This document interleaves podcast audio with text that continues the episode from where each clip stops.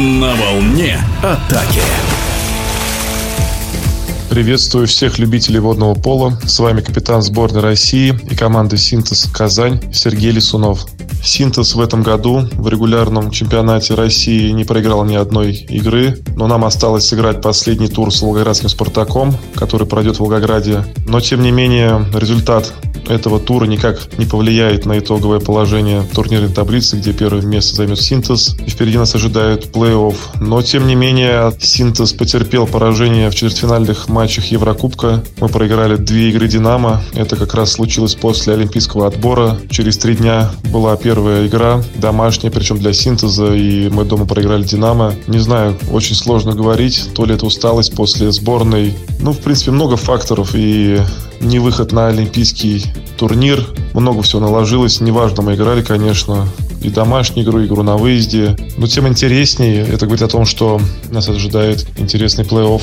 В начале апреля все внимание к себе приковали игры между московским «Динамо» и волгоградским «Спартаком». Они сыграли между собой четыре игры, две из которых выиграл «Спартак», две закончились в ничью.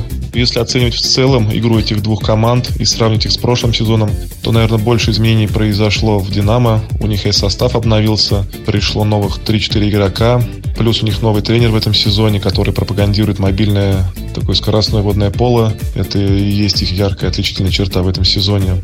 Но «Спартак» не изменяет своим традициям, пропагандирует такое вязкое, тяжелое водное поло, много прессинга, много борьбы. И состав плюс у них не сильно поменялся. Что касается молодых игроков в этом сезоне, которые ярко себя проявляют, я, наверное, бы сильно никого не выделял. Единственное, отметил бы Игоря Степанова, который как раз вот перешел из Балтики, Санкт-Петербург, Волгоградский «Спартак». Это защитник настырный, наглый, в хорошем смысле этого слова. Борется, постоянно плывет, и бросок у него хороший. Это отметили и тренеры сборной, и он сейчас призывается в ряды национальной команды и ездил как резервный игрок на олимпийский отбор. Так что Игорь молодец, пускай продолжает в том же духе. С вами был капитан сборной России и команды «Синтез» Сергей Лисунов. До скорых встреч. На волне атаки.